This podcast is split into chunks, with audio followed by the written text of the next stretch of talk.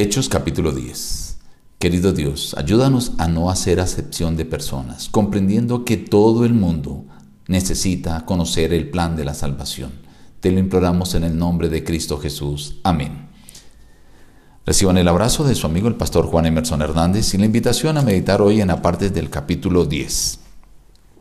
Cornelio, centurión, piadoso y temeroso de Dios con toda su casa, que hacía muchas limosnas al pueblo y oraba siempre a Dios, este vio claramente una visión, que un ángel de Dios entraba donde él estaba y le decía, Tus oraciones y tus limosnas han subido para memoria delante de Dios Envía pues ahora a hombres a Jope y haz venir a Simón el que tiene por sobrenombre Pedro.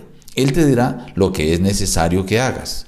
Al día siguiente, mientras ellos iban por el camino, se acercaban a la ciudad. Pedro subió a la azotea para orar cerca de la hora sexta. Sintió mucha hambre y quiso comer, pero mientras le preparaban algo, le sobrevino un éxtasis.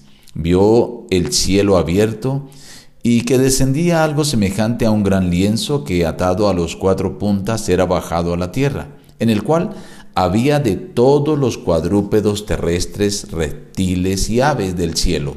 Y vino una voz que le decía, Levántate Pedro, mata y come. Pedro dijo, Señor, no, porque ninguna cosa común o inmunda he comido jamás.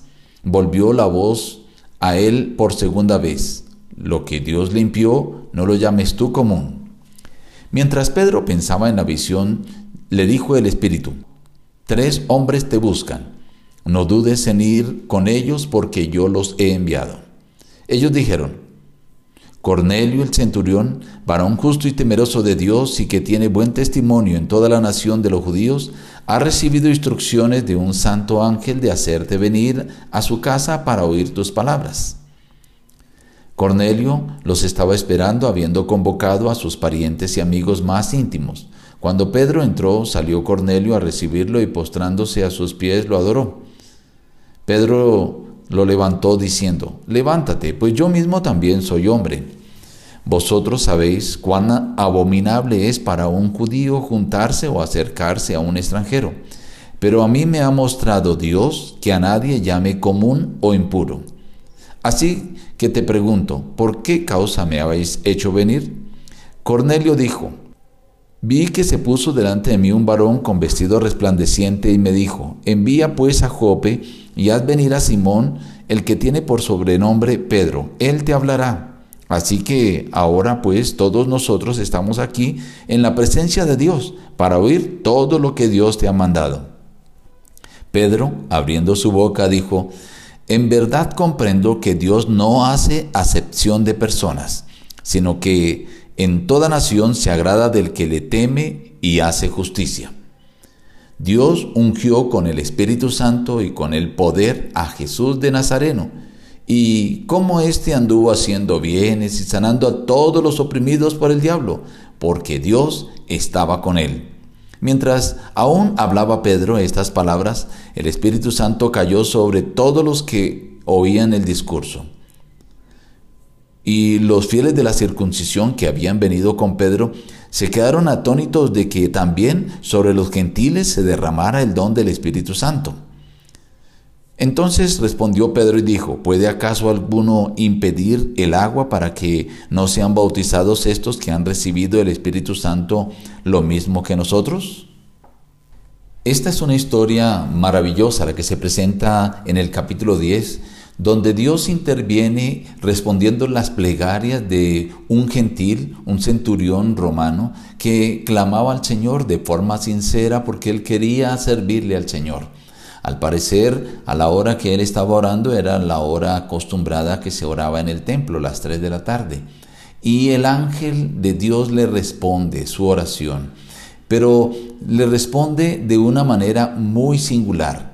Usando a un ser humano, Dios le iba a dar a conocer lo que este hombre, Cornelio, debía hacer. Qué interesante que Dios usa seres humanos para responder oraciones de otros seres humanos. Pero mientras esto sucedía allí, por otro lado, en Jope estaba Pedro y allí estaba también orando.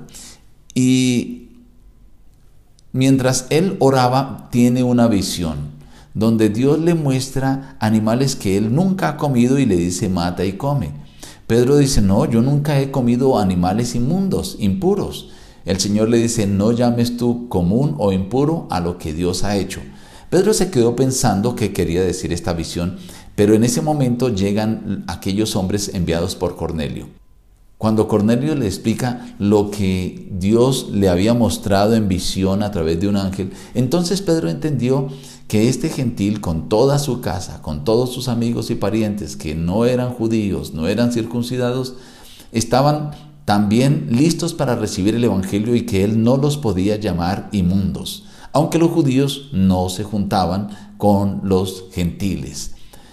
Así que empezó a predicar a hablarles acerca de Cristo Jesús y de lo que Jesús había hecho.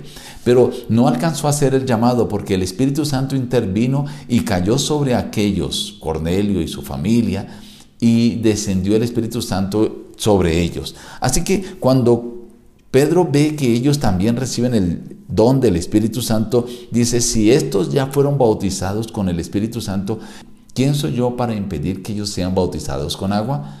Así que mandó a los que habían ido con Pedro para que los bautizaran y fueron bautizados en aquella misma hora. Mañana veremos qué sucedió en Jerusalén, pero quiero hoy que analicemos lo siguiente.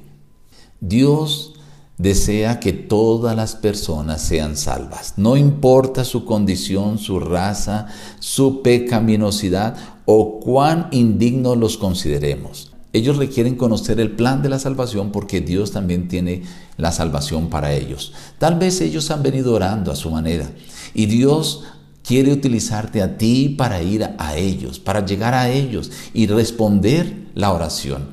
Hoy es el momento para que tú quites de tu mente los prejuicios, no hagas acepción de personas y piensa que hay personas que deben conocer el plan de la salvación y que Dios te tiene a ti para ir a darlo a conocer. Bien, nos despedimos diciendo, busca a Dios en primer lugar cada día y las demás bendiciones te serán añadidas. Que Dios te bendiga.